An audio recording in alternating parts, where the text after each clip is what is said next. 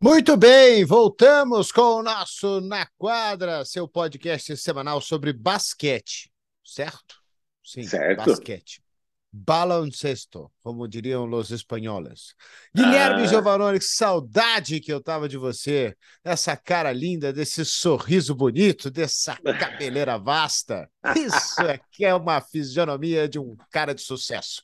Não é esse cara igual eu, aqui, ó, careca, é, e óculos é, sem cabelo, não tem nem sorriso, essa barba mal feita, branca, não sou. É, para voltar com essa cara bonita sua, Giovanni. Um abraço ah, você. que, que saudade que eu tava de você. É, primeiro que eu não concordo com todos esses defeitos que você falou de você, e outra, você tem uma coisa que eu não tenho, que é uma simpatia maravilhosa. Né? Então não tem como não gostar de estar a seu lado, né? E estava com saudade, sim, principalmente da gente fazer esse nosso programinha aqui semanal, né? Demos uma pausa, aí o basquete está meio parado, mas agora está começando a voltar, né? Já os rumores de NBA no mês que vem já tem a pré-temporada começando. É, antes disso, tem uns torneios de seleções também que a gente vai dar uma passadinha nas próximas semanas, né? Seleção brasileira, que, aliás, essa semana tem dois jogos importantes para classificação do, uh, do Mundial, né? um na quinta-feira em Porto Rico contra Porto Rico e depois na segunda-feira em Jaraguá do Sul contra o México, onde eu estarei lá com a equipe ESPN para fazer essa transmissão. Então, começa a temporada do basquete novamente, Ari. É isso, né? Então, vamos juntos aí, porque essa intertemporada ela trouxe muitas, muitos rumores, né? Muitas, uh, muito blá blá blá também e talvez pouca coisa concreta mesmo. Né? A gente ainda está na base do vamos ver o que, que vai acontecer. E a expectativa grande é entre dois times, né? Acho que a gente vai acabar falando do Lakers aqui em algum momento, viu, Gui? Mas o Brooklyn uhum. Nets, né, foi uma grande decepção nos últimos dois anos. Né? Com junção lá do Kyrie, do James Harden e do Kevin Durant. Ah, eles tiveram contusões e tudo mais. O time perdeu aqui naquela temporada retrasada para o Milwaukee Bucks, depois, ano passado, foi varrido pelo Boston, então mudanças precisam ser feitas, né? Então, e o, o, o Kevin Durant, que é a principal estrela do time, a gente ainda não sabe, né? Tem um futuro incerto do que, que vai acontecer com Kevin Durant. E aí você começa a projetar o que, que seria melhor para quem, né? O que seria melhor para o Durant, o que seria melhor para Brooklyn? Será que uma troca? Não, é? nesse meio houve um rumor de uma troca para o Boston Celtics, mas o Boston achou que Brooklyn pediu demais, a coisa meio que esfriou e a gente ainda não sabe o que vai acontecer com o Kevin Durant. Exato, Ari. Então, para quem talvez acompanha basquete e estava em Marte, né? Só para dar uma recapitulada, o Kevin Durant pediu uma troca, pediu para ser trocado, né? E depois, que ele passaram-se algumas semanas desse primeiro pedido, não aconteceu essa troca. Ele teve uma conversa com o dono do, da equipe, onde ele falou: ou vocês me trocam, ou vocês demitem o Sean Marks e o Steve Nash, né? Ou seja, criando um clima é, muito difícil para uma continuidade dele em caso de não mandar embora nem o técnico ou o general manager. Eu acho que talvez até o técnico seja mais importante, né? Porque o general manager, na verdade, quantas histórias a gente já não sabe de jogadores que não tiveram um bom relacionamento com o general manager, mas conviveram, né? Agora, com o técnico já é um pouco mais difícil, né? Porque é o, é o convívio no dia a dia, nos treinamentos, é, é uma palavra que pode ser um pouco mais torta de um lado ou de outro, que isso pode realmente causar uma crise ainda mais profunda. Né? É, o dono do time falou que tem a confiança tanto no general manager, no Sean Marks, quanto no Steve Nash, né? Mas isso é, é, o normal que a gente espera que um dono faça, né? Ou ele mandava o cara embora na hora. Né? Então, a partir do momento que ele não mandou, então ele, ele dá essa declaração, mas sinceramente a gente não sabe o que pode acontecer. Né? Então, as trocas, né? os, os, rumores de trocas, o que você falou, né? o Boston, lá, o, o, o Brooklyn Nets está pedindo a casa, o carro, está pedindo tudo do Boston. Eu até fiz uma brincadeira nas redes sociais, falei, daqui a pouco o Brooklyn Nets pede também uns títulos do Boston em troca do Kevin Durant. Né? Porque, é, é assim, não, não, faz sentido. é, você dá tanta coisa assim para um jogador de 33, vai completar 34 anos. É verdade que, que ainda está jogando num altíssimo nível, mas você tem que pensar também que você tem uma estrutura boa, né? Então, quando você fala, ah, mas você trocaria pelo Jalen Brown? Se é o Jalen Brown e mais uma ou outra peça, a meu ver, eu acho que valeria a pena. Agora, se é o Jalen Brown, mais Marcos Smart, mais Grant Williams, mais três escolhas de primeira rodada, eu acho que aí não faz sentido e nenhum. Mais um jogador de rotação, né? É, então, exatamente. Era isso tudo então, e assim, mais um jogador, talvez um, um Devin White da vida ainda. Né? Isso, isso. Então, é, é, é é muita coisa, né? E, e, a gente tem que pensar que Boston, até a gente pode falar um pouquinho mais depois, aprofundar nesse sentido, mas Boston foi muito bem na off-season, né? Ele, ele, trouxe o Malcolm Brogdon numa troca e pegou o Danilo Gallinari, que fez um buyout lá com o San Antonio, depois que foi trocado. Né? Então, dois jogadores em posições que eles realmente precisavam. Né? Então, Boston hoje está numa situação tranquila, a meu ver, para mim é o favorito da Conferência Leste. Né? Então, não, não tem por que fazer nenhum tipo de loucura. É, não há sentido para Boston fazer essa troca, né? E aí é aquela coisa, não é que o, Ke o Kevin Durant é o melhor jogador da NBA, é, mas Boston acabou de chegar na final da NBA. É. Boston acabou de ficar dois jogos de ser campeão da NBA com esse time que tem. Boston tá a um Kevin Durant do título? Não, não tá. Tem times que estão a um Kevin Durant do título. Boston Sim. não tá. Né? Talvez, sei lá, o Chicago Bulls esteja um Kevin Durant do título.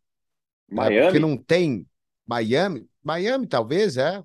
Um Kevin Durant do título. Eu estou pensando em times que estão ali no meio da história toda. E, uhum. e se tiver uma grande estrela, pode impulsionar esse time a ser campeão. E Boston acabou de chegar na final. Então você abrir mão do seu segundo melhor jogador, de uma escolha alta de draft que foi o Jalen Brown, que você conseguiu buscar num draft um jogador uh, fantástico, né? Você tem o Jason Tatum, né? Você, como você falou, trouxe o Brogdon, trouxe o Galinari, mantém o Marcus Smart, mantém a mentalidade vencedora que o time desenvolveu nessa temporada. Só tende a melhorar. O que, que faltou para Boston talvez ser campeão? Uma rotação maior. Eles trouxeram dois jogadores a mais, né? É, então, Boston não faz, não faz sentido você entregar dois dos seus três melhores jogadores mais três escolhas de draft até 2029, que era, eu acho que, que, que é um negócio assim. Uh, mais um jogador de rotação, mais um Grant Williams, por um, é. pelo Kevin Durant, porque, assim, não é que o Kevin Durant, obviamente o Kevin Durant é melhor que todo mundo, mas você não tá um Kevin Durant do título. Você tá uhum. muito menos do que isso. Você pode estar tá um Malcolm Brogdon do título. Sim. Né? Que é um Sim. cara que tem muito, que já tá no seu elenco agora, e, e, e é muito mais barato. Então não faz para Boston é, é, é eu, eu, eu, eu, acho que é aquela coisa assim, você tem um carro bonito, é, você tem um, um, carro automático que faz tudo que você tem, tem, ele faz tudo, mas aí te oferecem uma BMW. Só que para você entregar a BMW, você tem que entregar o seu carro, né, o seu PlayStation, o seu, você vai ficar sem brinquedo. Você vai ter o carro, mas você não vai, você vai ter que dirigir o tempo inteiro, porque você não vai ter mais nada para brincar. Exato. É, então, Exatamente. É, e, e, você, e você, você, enquanto você pode ser muito mais feliz com o seu carro bom, tranquilo, quente, nesse frio, e continuar brincando no seu PlayStation, no seu computador, continuar brincando na sua casa com todos os seus brinquedos de adultos que vocês têm. Então, para mim, não faz sentido nenhum Boston fazer essa troca. Nenhum. É, nenhum. Se eu fosse é, Chicago, entregar todo mundo para Brooklyn, aí eu, eu entregaria. É, eu acho que isso é assim. Se é o. Beleza, o Jalen Brown. Jaylen, ou o Jalen Brown, um, um você teria que, que, envolver aí também, porque senão você ia faltar bola, né? É, mas se você é, é um Jalen Brown e um Derek White, mais duas escolhas, ah, aí eu, sinceramente, eu acho que valeria a pena. Agora, você abrir mão do seu melhor defensor, você abrir mão do Jalen Brown, uh, mais dois caras de rotação, né? Aquilo que você falou, o time estava tava, tava encaixado e trouxe dois jogadores muito interessantes. E te falo mais ali, talvez uh, uh, o que faltou para Boston foi, obviamente, essa rotação, mas a gente tem que lembrar que esse time ele foi encaixar em janeiro. Né? Ele não ficou a temporada inteira bem. Agora eles vão ter uma temporada inteira já com o time encaixado, já com né, o Emil Doca já conhecendo todo mundo, todo mundo já sabendo o estilo de jogo dele, como é que se defende. Então vai ser diferente já. Eu acho que Boston sai muito à frente dos adversários, até mesmo Filadélfia, né? Que Filadélfia, né? Tá todo mundo mostrando aí o Harden magrinho, e que não sei o quê, né? Trouxeram o PJ Tucker e foram bem no mercado, beleza? Mas o time do Boston foi o que, para mim, o que, um que melhor se movimentou. Eles não precisavam fazer muita coisa, precisavam de exatamente dois jogadores nas posições que eles trouxeram e jogadores que já rodados, né, têm uma boa experiência e têm qualidade ainda e que sabem que o lugar deles ali não vai ser de um protagonismo total. O protagonismo é, continua sendo o Jalen Brown, Jason Tatum e Marcos Smart, né? E aí você consegue fazer essa junção dessas forças. Então, Boston está muito bem, sim. Por isso, de novo, não precisa fazer nenhum tipo de loucura, não precisa é, tombar a casa ou dar todos os brinquedos, como você falou, para conseguir o Kevin Durant. Eu não trocaria nem o Jalen Brown. Eu, eu, se eu fosse Boston, eu nem conversava. eu, eu, nem conversava sendo obrigado, sei que o cara é muito bom. Sabe por quê? O Kevin Durant, você acabou de falar, tem 34 anos de idade. O Jason Tate tem 25, o outro tem 20, 24, ou um ano mais velho. O, Agora esqueci ele é um o ano Tatum, mais 24, um o Brown 25. O, o 25. São caras que vão te dar mais nove anos em alto nível. É. A gente está falando de dois jogadores All-Star. Eu não sei qual que é a, a assim, o a, pé atrás que a torcida de Boston, muita gente tem com o Jalen Brown. Ah, ele some de jogos, ele, ele não aparece, não sei o quê, não sei o quê. Cara, pode até ser, mas é o cara que tem tudo ainda para se desenvolver e se tornar um jogador muito melhor. E o Jason Tatum, ele tem, é, é, ele tem potencial e potencial a curto prazo de ser MVP da NBA, de ser o melhor jogador da temporada. É, uhum. É, então você tá de dois caras que vão te dar mais nove anos em altíssimo nível, sem contusões, obviamente, de basquete. E aí você tem as suas escolhas de draft, você vai buscando um jogador ou outro ali na, na, na, na intertemporada, na free vai montando seu time, você tem um período de trocas no meio da temporada, o time está bem, você consegue fazer uma troca ou outra, é, não há motivo para você fazer, se desfazer do, de, de, de Jalen Brown. Eu, eu não, não vejo esse motivo. Eu sei que o Kevin Durant é muito melhor que ele, muito melhor. Deve ser três vezes, quatro, cinco, dez, vinte vezes melhor. Mas não vale a pena. Para Boston não vale a pena. Pelo longo prazo não vale a pena. É, você quer ser campeão ano que vem? Só? Daqui dois anos? Três anos? E tá bom? né? E aí desmonta tudo, o cara aposenta, vai ganhar um dinheiro absurdo, vai estourar o seu salary cap. É. Você vai ter que dar um contrato absurdamente grande para ele, porque onde ele for, ele vai ganhar dinheiro. Ele é o segundo atleta mais bem pago da história da NBA. Mas você pode desenvolver o seu time dentro do que você tem. E, de novo, Boston acabou de ser vice-campeão da NBA. Tem tudo para ser campeão da NBA. Tem Sim. tudo para ganhar o leste. Então, eu, eu, eu, se eu fosse Boston, eu nem, nem conversava. Eu agradecia, obrigado, e, e seguimos em frente aí, vamos que vamos. E Ari, só para só complementar aqui a situação do Brooklyn também, né? E, cara, claro que o clima ali está péssimo, mas né, o, que, o que dá, né, as mensagens que a gente pega do que está acontecendo, né? Uh, pelo que o Brooklyn Nets está pedindo, eles não estão muito afim de trocar né? Porque para todo mundo que, que, que, vem uma proposta, eles pedem de novo a casa, o, a, o carro, uh, o PlayStation, né? Pede tudo, né? E é difícil que alguém aceite esse tipo de proposta. Então, se a gente imaginar num, num cenário onde não acontece essa troca, o Kyrie Irving também não é trocado, e você tem Kyrie Irving, Kevin Durant, você tem um Ben Simmons que provavelmente vai voltar, você tem o Joe Harris que volta de lesão, você tem o Seth Curry que volta de lesão, você tem o Perry Mills, o TJ Warren chegou no time, né, outro jogador de qualidade, o Nick Claxton renovou, né? É um baita time. É um baita time, né? E se eles e aí é tudo uma questão de como eles vão começar essa temporada. Eventualmente, ah, beleza, o Kevin Durant não é trocado, ele beleza, engole seco e começa a jogar, começa a jogar bem. O time começa bem essa temporada. Vamos chutar aqui um 12 vitórias, 3 derrotas.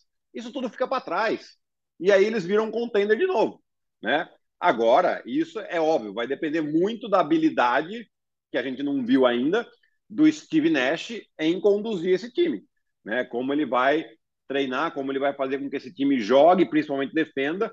Deve melhorar com Ben Simmons porque é um ótimo defensor, mas principalmente jogar coletivamente no ataque. Se ele conseguir isso, essa história fica para trás e eles podem até brigar pelo título. Essa palavra que você citou, ela é fundamental, coletivamente, né? Tem batido é. nessa tecla já há bastante tempo. A NBA é um jogo mais, tá muito mais coletivo do que nesse isolation de grandes estrelas, né? Não, Sim. É claro que elas vão decidir, mas você precisa jogar coletivamente. Eu tô contigo, Brooklyn tem um baita de um time de basquete, né? É, de novo, né? Se, se todo mundo ficar, time é favorito no começo da temporada ser campeão pelas peças é. que tem. Né? É, eu acho que é hoje isso, a gente não dá para colocar ele no favoritismo, né? Por causa desse, desse clima e dessa falta de química ainda, né? Mas isso não quer dizer que, que, que não possa mudar, né? Enfim, é, então é, tem, que, tem que ter um pouquinho de paciência. Talvez seja esse tipo de jogo que o Sean Marks, né, o general manager, esteja jogando. Ah, vou pedir tudo aqui para não trocar mesmo, forçar ele começar a temporada aqui. Se a gente começar bem, eu não mexo. Se não começar bem, daí eu posso trocar durante a temporada também. É, e tudo a questão de, de conversa. E, e sobre o, general, o, o dono, né? O, dono não pode mostrar essa fraqueza inteira de o jogador pediu, demite técnico, demite general manager, porque aí você entrega a franquia para ele, né? Fala assim, ó, toma Exato. 10% aqui para você. você. Tá tudo que você pediu, mais 10% aqui é seu. É, o cara não pode ser desse tipo de pressão, ele tá mais do que certo, ele não faria isso jamais. Pode fazer até daqui a pouco, quando a poeira baixar, né, o time acabar as contratações, acabou, é isso que temos, então vamos fazer o seguinte, cara, é, é quem é que está disponível aí no mercado de técnico? Aí, fulano, então vamos ver, acho que, acho que com ele vai ser melhor. Aí você chega na imprensa e dá aquele migué, fala assim, ó, a gente conversou, agradece o Steve Nash, obrigado, é, a gente vai confiar em outro, outro cara para guiar esse time. Então, tudo pode acontecer ainda, né? Ainda faltam dois meses aí para o começo da temporada muita coisa ainda vai acontecer nesse Brooklyn Nets, mas como você falou, né, essa chegada do Ben Simmons, essa fortaleza defensiva que ele é, pode dar um ânimo muito grande para esse time, e o, e o leste da NBA, ele é um tanto quanto nebuloso para a próxima temporada. É, não dá uhum. para ter muita certeza em nenhum desses times. Não dá para ter certeza que Miami vai jogar bem como jogou no ano passado. Não dá para ter certeza que Philadelphia vai encaixar com James Harden e Joel Embiid desse jeito. Não dá para saber o que vai acontecer lá com o Milwaukee Bucks. É, o Chicago também foi bem no começo e depois acabou caindo. O próprio Boston Celtics, será que vai repetir essa mesma temporada que teve? Então, é meio nebuloso esse, esse leste da NBA. A gente vai ter que esperar as coisas acontecerem para poder ter uma visão melhor do que, que é. O próprio Toronto Raptors, né, Ari? É, é então. Toronto Raptors, você não tem uma super estrela no time, mas é um time que vai sempre ter, trabalha muito bem. Vai ter, né? Vai, Vai ter, ter, esse né? cara também é bom, hein? É o Scottie Barnes, ele é muito ele bom. é bom. É... e a gente vai vendo os lances dele aqui da off-season e fala, nossa senhora, em que... Qual, qual que é o, o teto desse cara, né? Porque ele tá... Você já vê que ele já tem movimentos novos, enfim. É, e é um dos times que, né, se falou muito também da possível ser um, ser um dos candidatos à troca pelo Kevin Durant, né? Mas é lógico, o que, que o Brooklyn Nets está pedindo? Exatamente ele, o Scottie Barnes ou o Pascal Siakam. Né? É, é difícil, é difícil a gente prever aí. Né? Mas quem, quem também está tentando trocar um jogador, né, Ari? É o Lakers, né? é, o nosso querido Westbrook precisa de uma casa nova, né? Com o LeBron ele não joga. É, então. Eu acho que é. Né, a gente falou isso no, no, início da temporada passada, né? Como, como vai ser esse encaixe? Porque são dois jogadores que têm um estilo de jogo muito parecido. Eles são jogadores de perímetro e que querem e jogam próximo do aro. Só que na NBA de hoje, esse espaço não dá para você ter dois usando esse, esse tipo de jogo. Né? E a gente viu que foi um fiasco na temporada passada. Os rumores são de que o LeBron não quer mais saber de Westbrook, né? Ele nunca falou isso, então a gente tem que frisar isso aqui, mas é, são os rumores que saem. É... E realmente o LeBron precisa de mais um cara que jogue um pouco mais aberto, né? Então tem essa possibilidade dessa troca entre Westbrook e Kyrie Irving. O Kyrie Irving não pediu a troca lá do Brooklyn Nets, né? Ele, mas se fala muito dessa possibilidade de ser trocado também. É, mas a dura é quem pega o Westbrook agora, né? Porque nos últimos quatro anos, quatro times diferentes. E seria o quinto ano, quinto time diferente. Ou seja, tá, tá começando a ganhar aquele rótulo de maçã estragada. Né? Então, aí fica meio difícil de encaixar ele. É, a gente tem que, eu acho que a gente tem que tomar um cuidado quando a gente fala do Westbrook, né? Porque assim, é, é, de tudo que ele construiu já na NBA, né? De bater os recordes do Oscar Robertson, coisa que a gente achou que nunca ia acontecer, né? De carregar um Oklahoma City Thunder que tinha ele mais, mais 11 uh, para uma campanha pra, de ir para de ir para playoff, né? Quando todo mundo saiu, ficou só ele. Uh, é, foi um cara que teve momentos incríveis, highlights impressionantes, né? jogadas espetaculares, mas ao mesmo tempo um jogador que sempre foi muito individualista no jogo dele, né?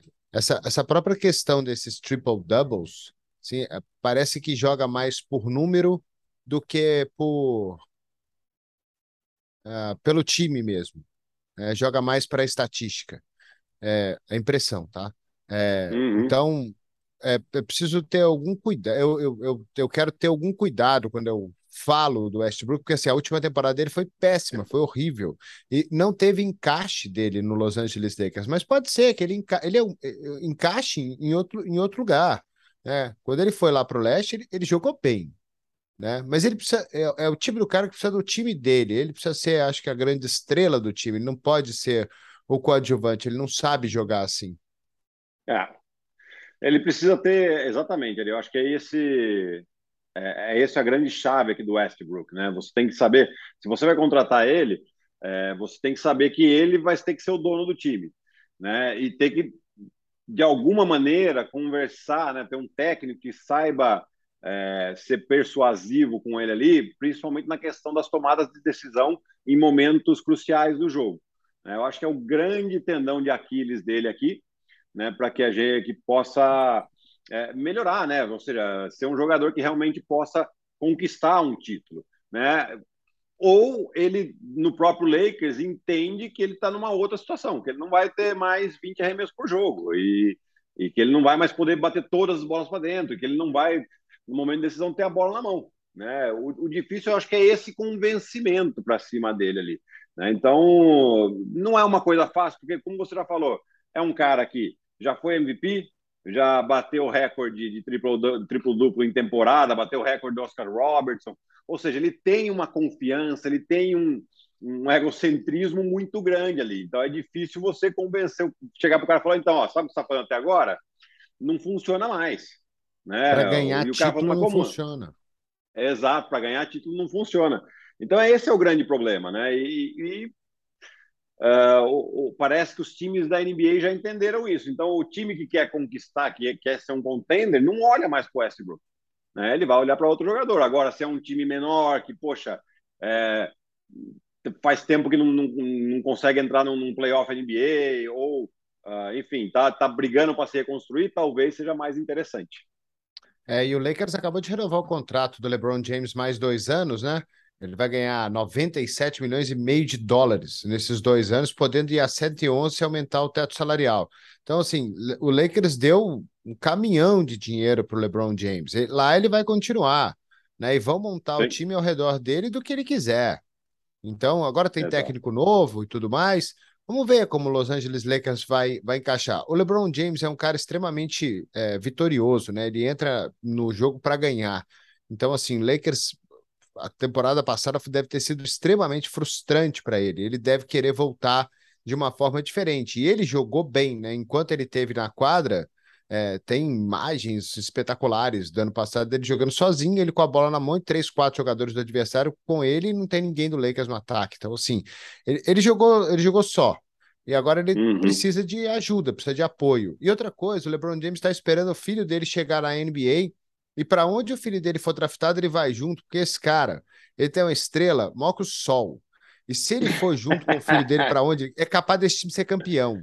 Tá? O é. moleque ganha no ano de calor e ele ganha no ano de aposentadoria dele. Aí ele entra para a história de vez e fala assim: Ó, eu sou maior que todo mundo mesmo, ganhei o título até com meu filho aqui, então. É... É, e você vê na estratégia dele, né, Ari? Porque ele, ele estende o contrato mais dois anos, mas o último ano de contrato é uma opção dele. Né? Então ele pode ver, se daqui dois anos, que é a hora que ele vai ter essa opção, é, o filho dele já for entrar na NBA, ele já pode escolher ir para o time do, do, filho dele. né? Independente de onde ele for. Se o filho, caso demore um ano a mais, ele fica mais um ano no Lakers ali, já está com o contrato que é a escolha dele mesmo, e aí ele pode esperar para jogar com o filho. Então, até nisso, o cara faz uma estratégia pensando, né?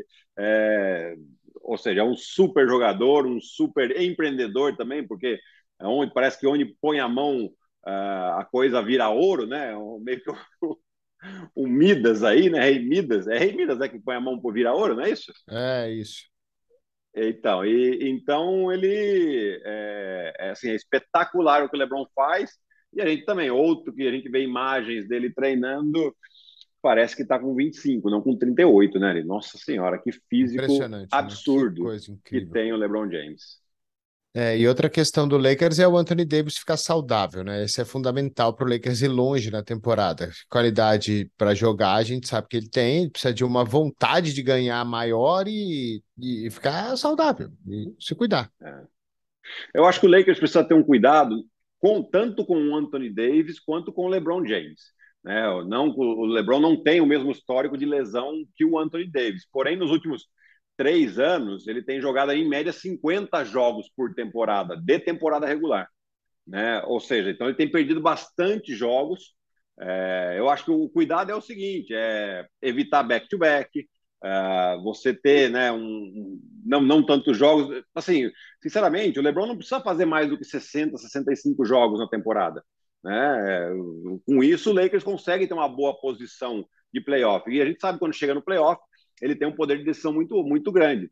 E o nem jogar mais de 33 maior. minutos. Ele nem jogar mais de 33 minutos. É, é, que, é aquela coisa, né, Ari? O time que é, é montado para ganhar tem sempre a pressão. Então o cara perde três jogos seguidos, o técnico vai lá e fala: não, resolve aí para mim. E deixa o cara 40 minutos em quadra em dezembro, né? Que não faz sentido nenhum. Né? Então, é, é esse cuidado, é pensar realmente no longo prazo né? Como Boston fez na temporada passada. Boston foi pensando no longo prazo, chegou em janeiro, eles pegaram e deslancharam. Né? Então, tem é, esse sentido de você ser fiel ao seu planejamento e aquilo que você está fazendo, isso tende a pagar bem no final da temporada. O negócio é aguentar a pressão para manter esse planejamento até lá. Bom, Gui, temos mais três minutinhos aí. Vou deixar você falar do Golden State Warriors, possivelmente o futuro campeão da NBA. ah, é, eles foram bem de novo no mercado, né? Porque eles mantêm o time principal, o time titular, né? Então renovou o Jordan Poole, né? O Andrew Wiggins continua. Agora no ano que vem ainda vão ter a possível extensão do do Draymond Green, né? Mas eles perderam o Otto Porter Jr., perderam o Gary Payton II e o Damian Lee. Mas eu achei que foram bem no mercado, porque eles pegaram já Michael Green para o lugar do Otto, do Otto Porter Jr e o Dante de Vincenzo, que fará mais ou menos o que faria o Gary Payton II, né? Então, e aí você vai ter um pouquinho mais de espaço para o Moses Moody e para o Kuminga também, né? Então, você vai ter a evolução desses jogadores, você mantém a base e traz dois jogadores interessantes que sabem que é, sabem bem o seu lugar dentro da equipe, defensivamente vão muito bem, né? E aí você tentar manter os jogadores saudáveis. Eu acho que o Golden State, assim como Boston, foi muito bem no mercado. Em primeiro de tudo, manter aquela base vencedora e trazer jogadores pontuais para essas eventuais perdas que eles tiveram aí. Depois, é claro, né? Confiança lá em cima. Uh, o Curry, sem dúvida alguma, vai querer jogar para ser MVP de novo. E eles querem conquistar mais um título, porque tem aquela questão, né? Se a gente tem cinco títulos e o LeBron tem quatro, o Draymond Green falou isso numa brincadeira, mas isso serve mais para por Stephen Curry, né? Que patamar que a gente coloca ele uh, na carreira e entre os maiores de todos os tempos. É isso. Desse minutinho, Gui, queria que você falasse um pouquinho do Caboclo, rapidinho, se ele tem chance aí de jogar nessa temporada na NBA. É, ele acertou um contrato de 10 dias para o training camp com Boston, né? E eu acho que vai mais daquilo que ele mostra de, né, do, do, comprometimento dele, de saber o lugar dele, né? De, é, o que ele pode aportar para esse time do Boston? Defensivamente, ele pode aportar bem e uma situação de abrir a quadra, né? Ser aquele quatro arremessador onde ele vai aproveitar os espaços criados pelas, pelos principais jogadores. Né? Eu acho que se ele entender isso, ele pode conseguir sim uma vaga. Depois, é obviamente, vai ser mais difícil ainda para ele conquistar alguns minutos, mas a temporada é longa. Né? Então a gente fica aqui muito na torcida. Ele pediu a dispensa para a seleção exatamente para para se preparar para esse treino agora com o Boston Celtics e a gente fica na torcida para que ele fique por lá também. Show, Guilherme. Voltamos na semana que vem, então, esquentando os motores para a temporada 22-23 da NBA. É isso aí, Ari. Um abraço e até semana que vem. Valeu, galera. Um grande abraço. O podcast na quadra volta, então, na próxima semana com mais análises e conversas nossas aqui sobre NBA e basquete de uma forma geral. Tchau.